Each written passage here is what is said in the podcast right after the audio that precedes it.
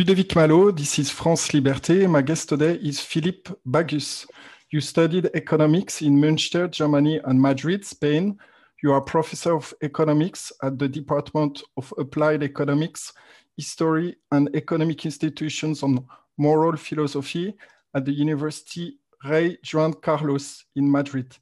The main books that you wrote are The Tragedy of the Euro, 2013, In Defense of Deflation, 2014, Deep Freeze, Iceland's Economic Collapse, 2015. Philippe, welcome at France Liberté. Thank you very much, Ludovic. It's a pleasure, pleasure to be here with you. Before we move ahead, please share now this episode on your social networks. Visit France Liberté, our mission, our values, and watch all other episodes at franceliberté.tv. We'll cover today uh, five uh, topics, mainly the coronavirus scam, the disproportionate answer to the virus, the threat of central banking and fiat money, the threat to our freedom and rights, the oligarchy agenda, and the monetary solutions.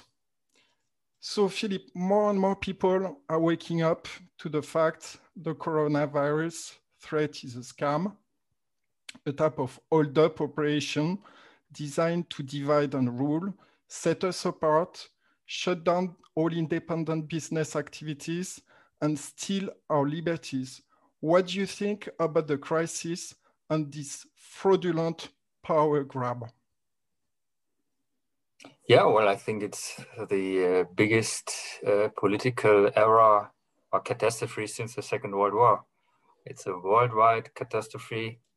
Um, it implies unlimited or huge amounts of losses of, of life, of quality of life, of uh, psychological strain, and of course of economic ruin. And as, as you indicated also, one of the big dangers is that the state will grow.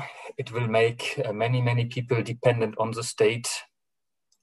It might be a strategy behind it uh, to ruin private business and then uh, have the state come in, step in, and uh, save these people and nationalize companies.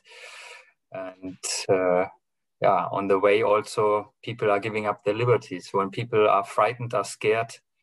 Uh, I mean, this is one great lesson of this uh, whole episode. And when people are really scared, they are they give up their liberties right away. They don't care. Uh, this is really frightening. Um, so so now we can understand better why always um, governments try to instill uh, fear in their people to control them better. And you also mentioned the divide, the divide and uh, issue because the population is widely divided. There are people who just believe what governments tell them, and they are terribly scared, and they uh, they attack those that they don't believe so. Um, yeah. I mean, if, if all people would just uh, not obey the rules, then it would be all over right away. But uh, it's not so. I mean, if pe- some people are not obeying, actually, some citizens are, are on the side of the state. Yeah. Uh, for example, when I in uh, in April, it was still forbidden uh, to go running outside yeah and i did go running and i i was insulted not by the police but but by neighbors yeah that uh, that they thought that i were was basically killing people by uh, by running outside here in spain. Um, so yeah of course yeah i was like maybe i was kind of naive. I was so well if i go running maybe others will also start doing this and if we all do then it's over but not these people actually believe very much in the danger and what uh, I mean. They also, I mean, it is it's a constant psychological strain because in the news all the time they get bad news on the coronavirus, on death, new deaths, new infected people, and this all day long. So they are very stressed out and uh, very scared, and um, they support the system. So, um, so this is really dangerous because politicians can go a long way in changing society towards socialist regimes.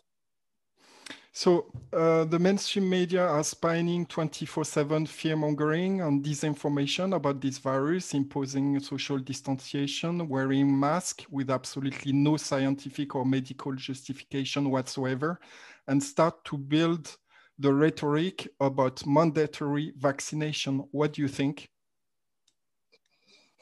It seems yeah. like you're, uh, Philip, you're German. It seems like we're just like going backwards in uh, Nazi Germany, right? Nazi type Germany uh, dictatorship. What do you think? This is yeah. this, that's scary, huh? Yeah, that is scary. I mean, the uh, the, Na- the Nazis, of course, also worked with scaremongering of uh, of the enemies, the, the, the Bolsheviks, the communists. Uh, would uh, uh, would be a threat, and uh, and of course people were very scared and therefore they followed the orders and there were the Blockwarden, this Blockwarden mentality actually. This Blockwarden mentality is uh, if someone does not follow the, the mandates, then they go to the they go to the police. Yeah, your your neighbors watch you if you really follow the rules, and if not, it's like the block blockward. That was uh, someone like in Nazi Germany, who was looking that everyone is putting out their lights at night so that the bombers would not see and so on and would be would, would be quiet and would control everyone. So this uh, uh, this seems to be very uh, common for human nature, and it comes up again. And yes, it's a it's it's it's the strongest uh, it's the strongest violation of our liberties since the Second World War, and uh, th that's for sure. So um, many many of the controls i mean basic human rights basic rights that supposedly are protected by the constitution are, are violated. Yeah. I mean what is the constitution for if it's if it does not protect your rights? It does not protect basic human rights. You were not allowed to to go out. You're forced to wear masks um, your business is closed down forcefully uh, so um, the, the constitu constitutions did not serve at all to protect these rights. So this is really scary, but shows basically again that the constitutions do not serve uh, as, as, a, as a bulwark against tyranny. Yeah. Not at all. They are just, uh, it's just worthless paper, unfortunately. So the political, financial, and economic establishment is talking about the Great Reset, like Christine Lagarde, the head of the European Central Bank, Klaus Schwab from the World Economic Forum. They are blatantly using this virus to destroy the economy and then be in a situation to impose new financial and economic rules. One single currency, one world government, uh, all of what I'm saying now is very well documented and discussed now openly in the public, uh, public space by the elite. What is your understanding about their plan?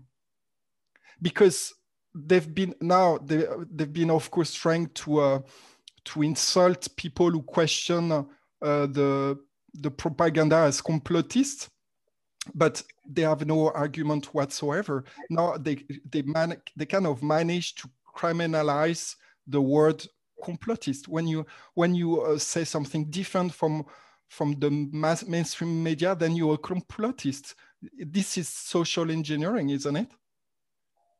Yeah uh, they are they are trying to control the media ever, ever more um, it's it's it's really scary that uh, freedom freedom of speech of opinion is not really it's not really there. It's there in, in paper, but in, in, in fact, it's not, you know, it's not there.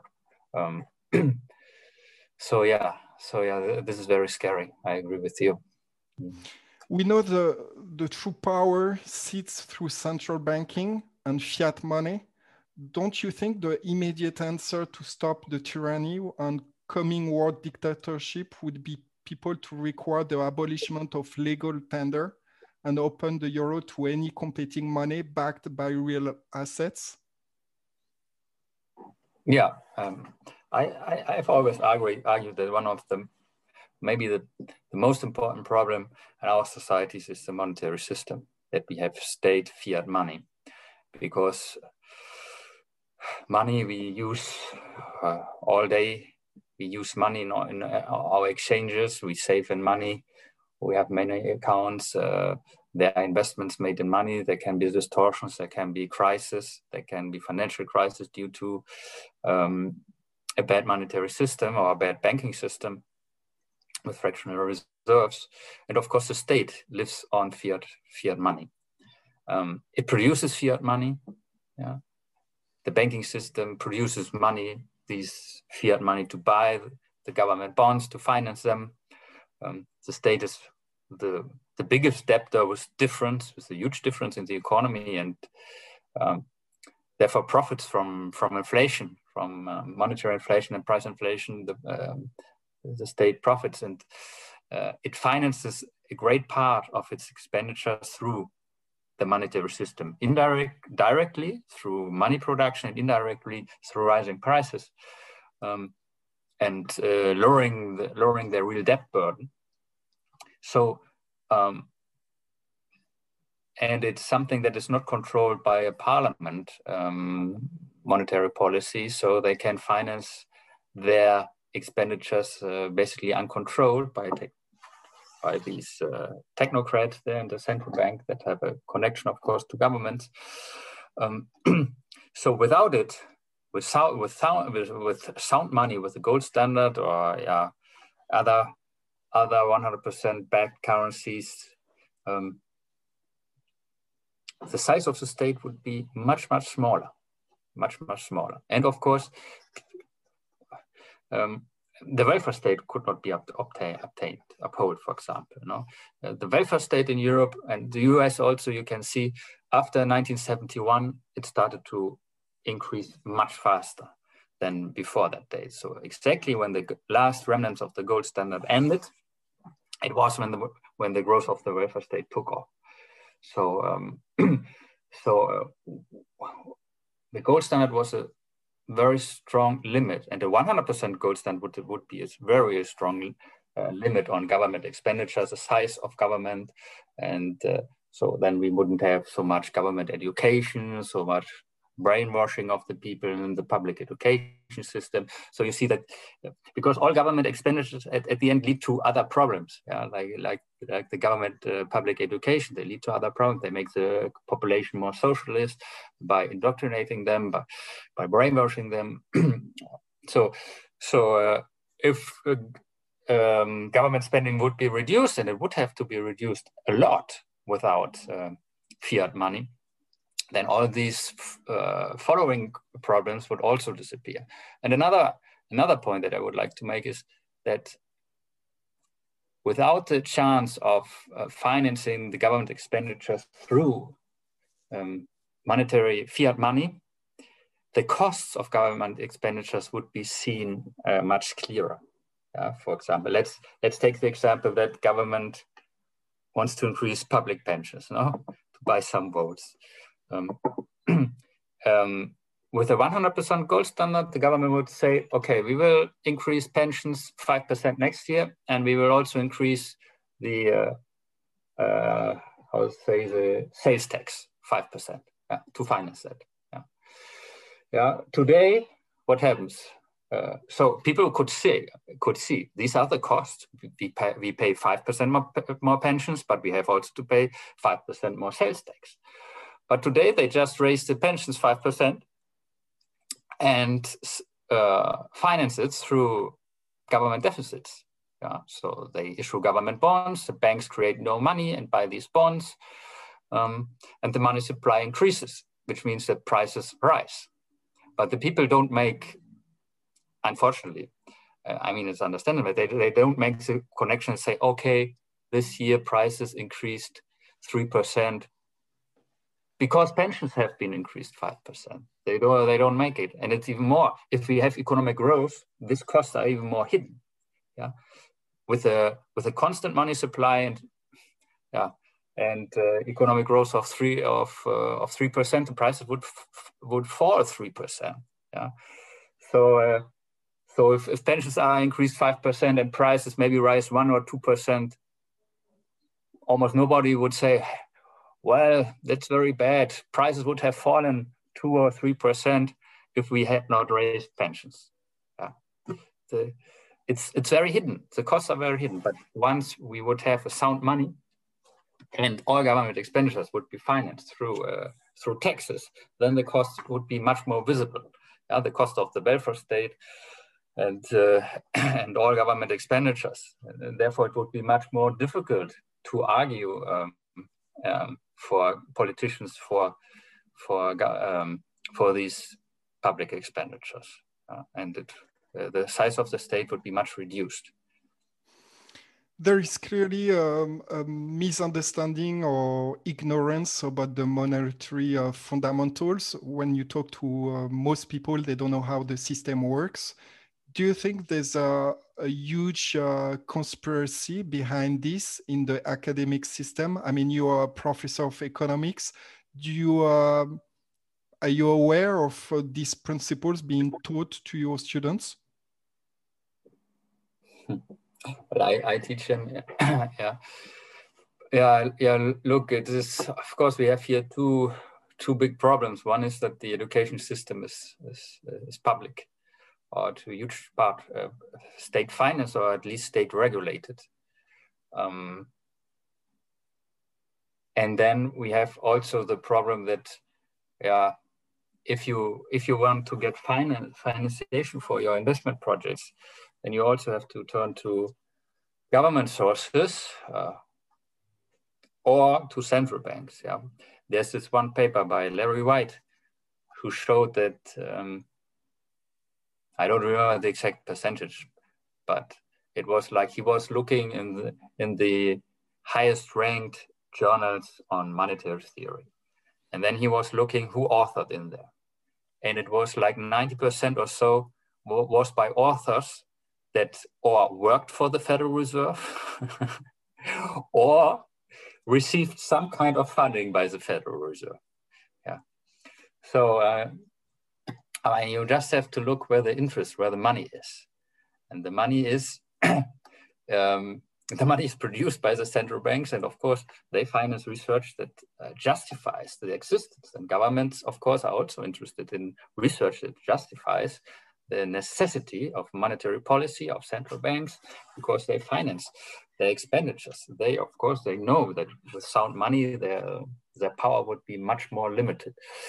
So uh, we are we are fighting here against very strong interests, yeah, because the central banks can can produce unlimited amounts of money and buy support also under academics, among academics, which may not even um, be aware or so much aware of it because maybe they started their career at the university and they were taught the theories, yeah, and so they think these theories are right, and uh, then uh, maybe intuitively they they understand that this it would be kind of dangerous uh, uh, these Austrian ideas or sound money ideas. And if they want to get more funding or promotion, they have to, of course, if they want promotion, they have to um, they have to uh, publish in the highest ranked journals. And there, these highest ranked journals are already uh, uh, controlled by monetarists and other um, economists that favor central banking and fiat money. So, uh, and if they want funding, they have to turn also to to these sources that uh, that support these ideas. So um, it's very hard to break this this cycle because it's self-enforcing. It's because the powers, the people that are in power, they are supporting these ideas because they are close to government or close to central banks. And uh, next, new academics then are also formed in these ideas and they follow follow the rules of the game, so to speak. So um, so I think you can perfectly explain why the econ economic profession is uh, is in favor of fiat money um, and why it's very hard to to break the cycle. Uh, because if, if you want to do it, it's as an academic, it requires uh, sacrifices. No, just remember the case of Mises, because Mises um, never got really a full professorship uh, um, at a university, and he taught in New York due to uh, uh private money of the Volker Fund. So, um, so uh, Mises, for example, he made huge professional uh, sacrifices for defending ideas that were against the establishment. It's of course much easier to uh, to get corrupted, yeah, and and and buy into into the mainstream ideas. Unfortunately, so it's very difficult to break the cycle. Thomas Jefferson, former president of the United States, uh, quoted, I, I, quote, I believe that banking institutions are more dangerous to our liberties than standing armies. If the American people ever allow private banks to control the issue of their currency, first by inflation, then by deflation, the banks uh, and corporations that will grow, uh, grow up around will deprive the people of all property until their children wake up homeless on the continent their fathers conquered. The issuing power should be taken from the banks and restored to the people to whom it properly belongs. What actions should be taken by the people right now to protect their liberties and restore sound money? Mm. Yeah, so ideally we would abolish central banks and open for currency competition and private issuers would offer competing currencies. And this uh, this of course would then reduce much the size of the state and a reduction of the size of the state implies at the same time in an increase of our liberties. Uh, do you think it's uh, better to secure our liberties with the money or the constitution? Because we can see from the constitution that it doesn't work because they bypass the constitution now and the yeah, key the, the key uh, element to secure our liberties is really money right yeah mm, i, I guess without some, sound money you cannot have you cannot have a free society uh, it gets corrupted in any possible way I mean, everyone, I mean, people get also dependent on on on these uh, on fiat money. I mean, many people are are now um, indebted. They have uh, indebted themselves to buy houses, real estate uh, at really low interest rate.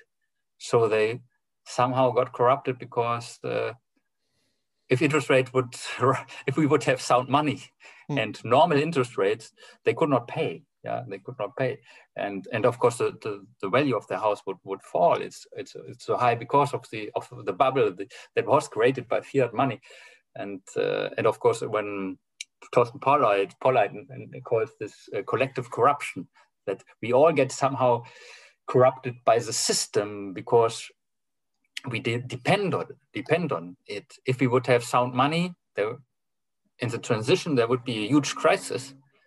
Many companies that depend on the artificial low interest rates and on the distortions created by fiat money would uh, collapse and we would be many people would be unemployed at least for a short time yeah, i would argue it would be very short time yeah but of course people they have to pay their bills they are indebted so they don't really like this disruption so they they rather uh, favor to continue continue the system so you you and and and they support it.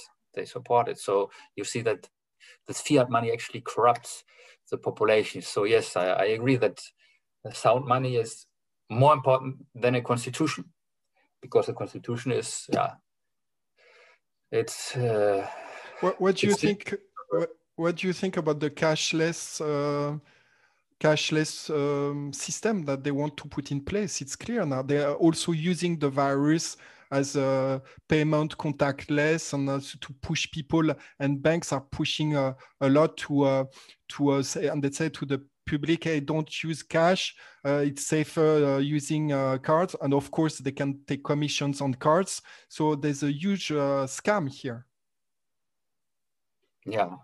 Well what they what they want of course is they want yeah they want to get rid of cash because then they will uh, track down on all exchanges. So um, it will not be possible anymore to have exchanges uh, without the state seeing it, um, which means that uh, people will have to pay more taxes. So it's basically an increase in, they want to increase taxes. So this, I mean, it's equivalent to an increase in, in taxes to get rid, rid of cash. And they will also want to track down on other activities that they, that they don't like, like let's say uh, uh, drugs, no? Um, so uh, they and they want the total control. Once they have the total control and they know every expenditure that you have, uh, yeah, then um, then of course people are also scared because they know that the state knows everything that they do. So uh, then the totalitarian control of society would be would be complete. So I think it's um, very important to have an anonymous uh, uh, payment system, and uh, and cash. Yeah, cash is a form form of liberty that we should de defend um, at all means. It would be horrible if we if we would live in a cashless society.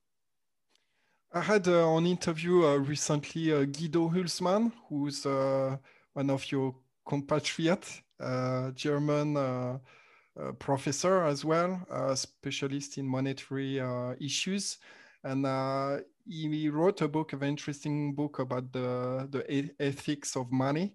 And uh, he's kind of implying in his book from a philosophic and a religious perspective that uh, this fiat money uh, ended up uh, being like uh, an evil money and we are fighting these evil people.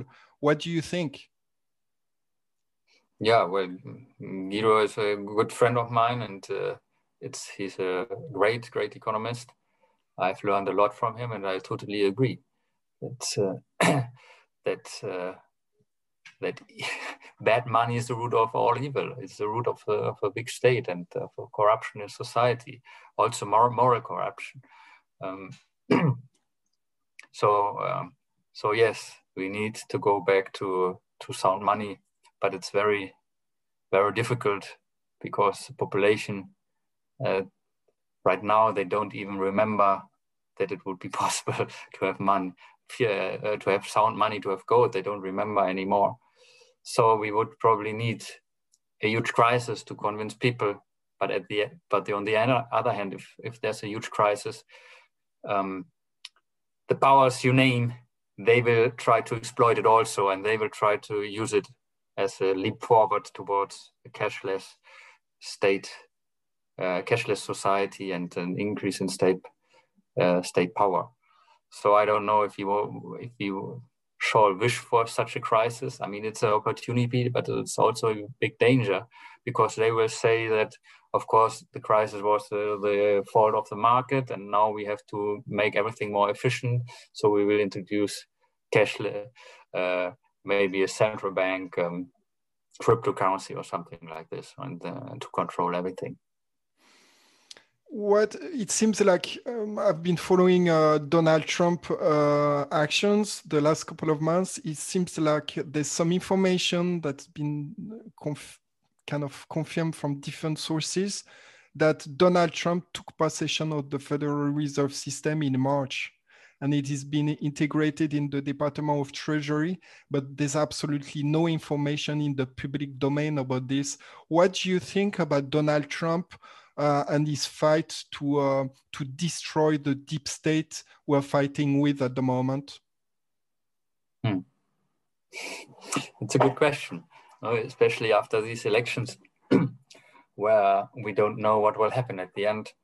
Um, um, yeah, I, we always have to look uh, at the, from a practical perspective, at the lesser evil. You know, and the, it looks like uh, Trump uh, wanted to destroy the deep state, but was not so successful in his first four years. Uh, hopefully, he will be in the next four if he um, stays well, president. he's made he's made a couple of good things. The the United States has been uh, involved in uh, in uh, conflicts overseas. The, the, he's pulling out the troops. Uh, uh, it's the first time in American history recently that uh, the uh, American troops have not been involved in uh, foreign conflicts. So we can see there's a huge improvement. He, he started to talk with uh, North Korea. He started to talk with China. Uh, so we can see that this different foreign policy being used by Donald Trump. what we see, of course, this massive, this clearly massive fraud for this election. It's being investigated. Apparently, we have some information that the results will be reversed. Uh, because the mainstream media already announced the winner, their, their winner, basically, uh, Joe Biden. But it seems like uh, the result will be reversed because there are very strong evidence that this um, election's been stolen. So, uh, what do you think? Uh, are you optimistic about Donald Trump and his? Uh, his potential to destroy the deep state because we, we know that uh, central banking involves everywhere every country in the world. I mean uh, this is why the result of the american election is uh, is key to our future. What do you think? Yeah i also think that this is a very very important election. And I agree with you that um, he was very good on foreign policy. Um, I, I, guess I wish that he would pull pull out uh, completely out of Syria and uh, Iraq, and Afghanistan. Um, immediately, but he apparently that was not possible. Uh, you see this also that he had to fire so often his uh, defense uh, ministers. So apparently, I mean, in the Pentagon, which is like the deep state, uh, there of course there are, I guess, a president alone. for him, it's very difficult to to drain the swamp or to to um, end this. Um, this to destroy the deep state but maybe maybe he was also frightened. So so my hope would be if he has another four years to that then when he knows that it's his last four years, then that then he would go all in to uh, to to destroy it. Yeah, and I agree with you. It's a very important election um, because of the ideas of Joe Biden and also of uh, the uh, vice president that may become president when he um, um, yeah when he's not able to continue, when he would not be able to continue. Um, yeah, and I've also heard about this fraud. I, uh, I, I'm not sure if I'm optimistic. I also, I've talked with friends actually before this interview. I also talked to a friend who, who is optimistic. Um, let's see. Well, let's see on January 21st uh, or what happens. Uh, the in the Supreme Court, I, I guess he would have a majority. Um, but yeah, the control of the media is really, um, and the one-sidedness of the media is really, it's really amazing. It's really amazing. Um, in Germany, in Spain, but also in the United States, they are so one-sided, and they are declaring that they're, they're, the the winner. And uh, of course, Trump is the evil guy always, and uh, yeah, um, we have come a very long way in the leftist control of, of the media and public opinion. Um, to turn this um, to turn this control, turn it backwards, it will it it will uh, be much work and uh, involve many years. I mean, they played their strategy very well.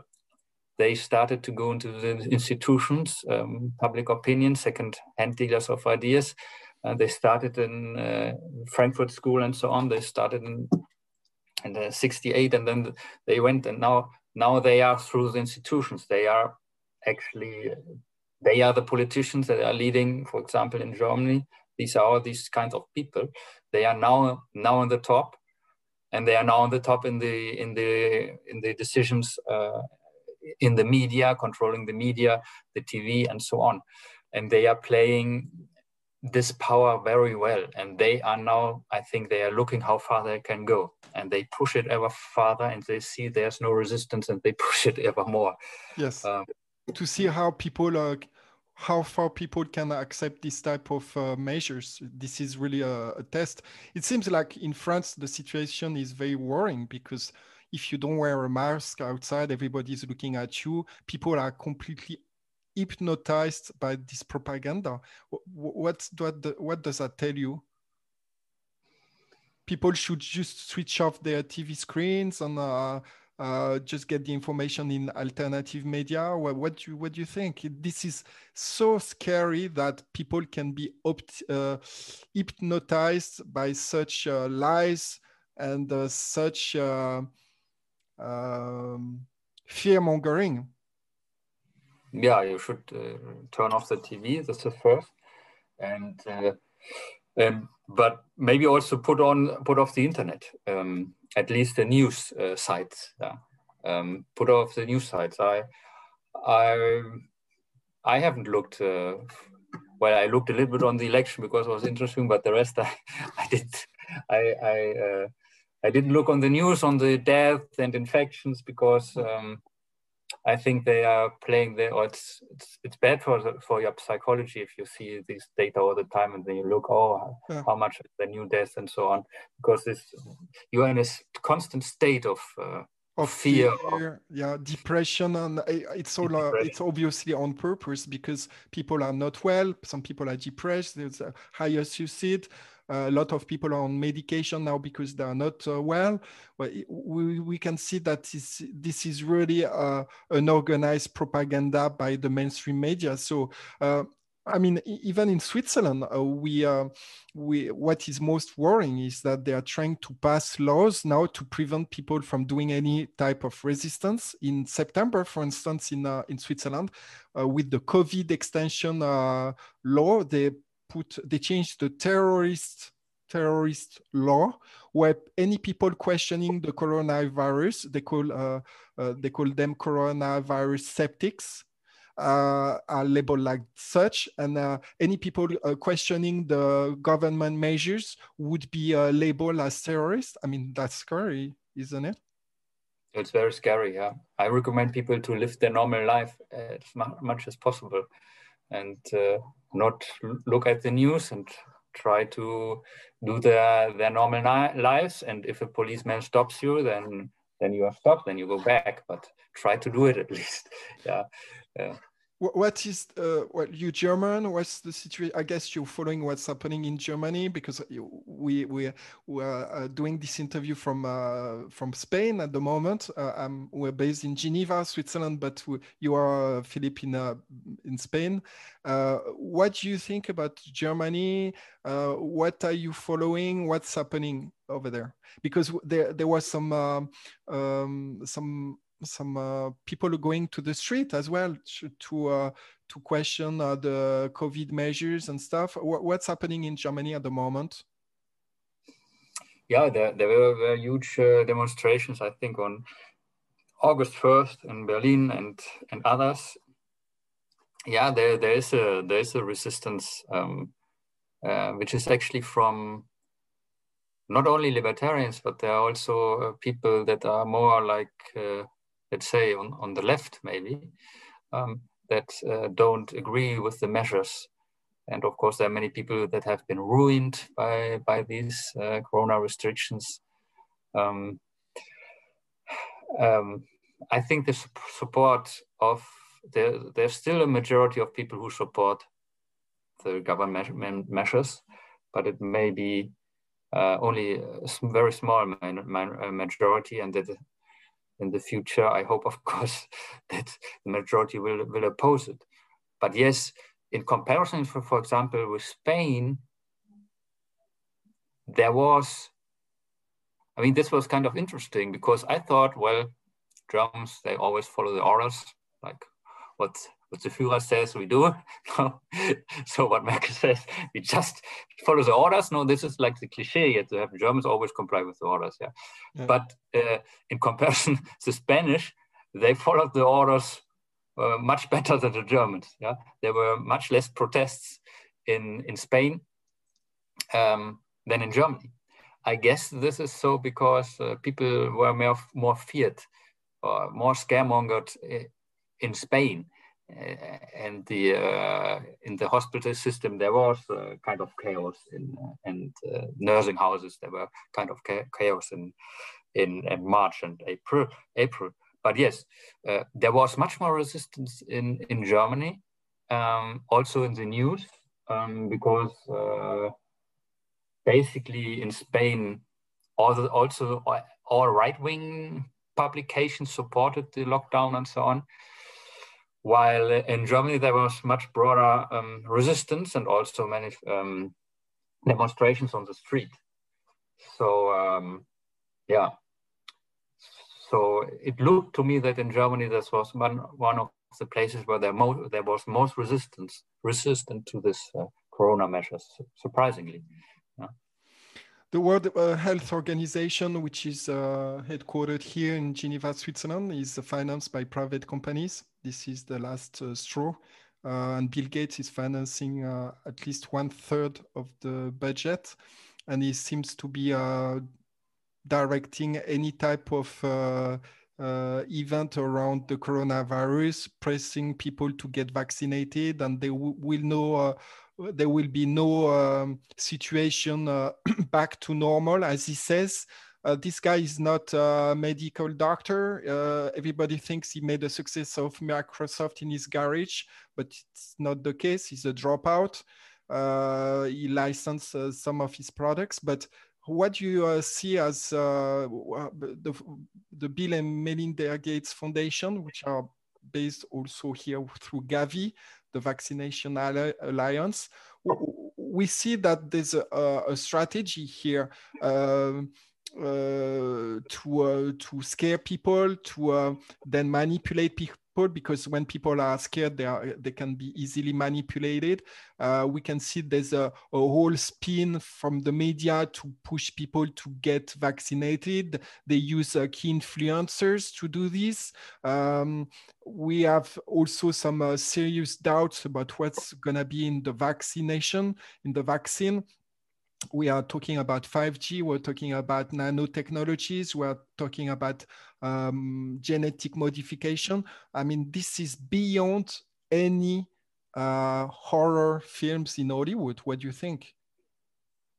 Yes, uh, one year ago, no one would have imagined that this would be possible, and and that people would accept the restrictions of their of their liberties in this way. That you would not be allowed to get out of your suburb or your city that you uh, would not be allowed to have people to your birthday party or so on. Um, no one would have thought that this was possible. Now everyone is, is accepting it. It's really it's really amazing. Amazing, as I said, it's uh, it's it's it's the biggest threat for liberty since the uh, Second World War, and it's also amazing that people who um, many people oppose like gene manu- manipulated food and so on, yeah, and all the the very same people are in favor of forced vaccines where there's also manip- uh, uh, genetically manipulated material uh, shot into your veins no, by this. Uh, uh, by, so they, they, they, wouldn't be bothered by a genetic modification of themselves. That's what you're saying. Yeah, yeah, yeah. Uh, and they also they put the the same people who put their finger on the evil capitalists. They they don't look at the connection that has Bill Gates with uh, the World Health Organization, and they don't ask for the interests that are that are there. Yeah, they are blind uh, on on their left eye. Um, they they see uh, always that they are entrepreneurs that are evil, trying to exploit pe people, and they don't see that there is a connection between um, uh, yeah uh, between the World Health Organization and here Bill Gates, who at the same time is investing into vaccinating uh, companies. Yeah, so um, I, for my part, I, I won't get vaccinated no matter what on this, no matter more, no matter what. Maybe, maybe they, well, maybe they will say you uh, will not be allowed to travel by airplane, for example, if you don't have your vaccination pass. So I would not be able to go back to Germany to see my family. So maybe I would doubt then, but but I I hope I it will not come to this. It's really evil what they're doing. Yeah. Let's see uh, what happens. Hopefully, more people wake up and take to uh, some actions to to stop this. But let's get back to uh, to gold very quickly because we're reaching the end of this interview. Um, as you know, gold is the only true money. The financial establishment worked very hard to demonize it, starting back with the creation of the Federal Reserve Bank system cartel in 1913. Gold money was indeed a huge obstacle to pursue their plan of a world domination and dictatorship. There is an obvious link between gold, sound money, and liberty, well documented by honest economists economists like Ludwig von Mises. Can you explain the link between sound money and liberty? Yeah, um, with sound money, um, um, there's the sound money works like a limit for increases in government power. Yeah, it means sound money means that government have basically have to have a balanced budget. Yeah, because they cannot have deficits that they then that they then monetize. Um, So the, every every cent they spend, they have to uh, get in with taxes. So this is a control a control, as I explained before. This is controlling the government expenditures because they have to justify the costs, and the costs are very um, visible. Yeah, yes, and uh, Mises also. I mean, the world wars they, they, would have ended much earlier if they would not have financed by um, by the printing press, because people would have seen the enormous costs of these wars much earlier if they would have been financed through taxes. Uh, I mean, taxes would have skyrocketed, and then people would have seen uh, the enormous costs of all the tanks, of all the bombs, and uh, they uh, they would have resisted. Uh, they could only continue so long these devastating wars because they were hiding the cost through monetary inflation, and the cost would be only visible later with hyperinflation and, and so on. But people would then not really make uh, actually the um, the connection between these costs and the wars. Um, so yes, uh, sound money is a bulwark against uh, against tyranny. Uh, and it gives people uh, the freedom that, they, that their wealth is not manipulated I mean, with fiat money, they can expropriate your wealth through uh, inflation. We are not actually noting it. Yeah. So sound money is uh, is something that belongs to free people. Um, people can only be free if they have sound money, because if they don't have sound money, the state can, yeah, they can it can expropriate you, it can manipulate you, it can use it uh, for to increase it, its power so without sound, sound money, you're basically uh, you're, yeah, you're almost defenseless against the state. Okay, we're reaching uh, uh, the end of this interview. Do you have, um, given the situation, um, nothing is impossible, even in most uh, uh worrying situations. We need to remain optimistic and we need to uh, fight for our liberties, to take back our power. Uh, what type of advice would you give to people listening to this interview today? Practical things to do. Yeah, uh, I guess uh, concentrate on yourself, your family, and your friends, and try to uh, uh influence them and pull and push back all evil influences. Uh, try to live, as I said, a, a normal life try to try to ignore um, the restrictions as much as you can, and uh, push for for liberty in in in your family and friends circle, and uh, de defend it, defend it uh, against the evil ideas, against against the evil measures, and um, yeah, spread the good ideas in these circles.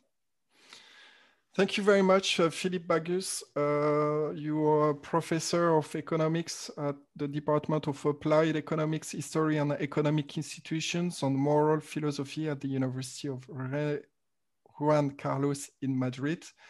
Uh, please share now this episode on your social networks. Visit France Liberté, our mission, our values, and watch all other episodes at franceliberté.tv.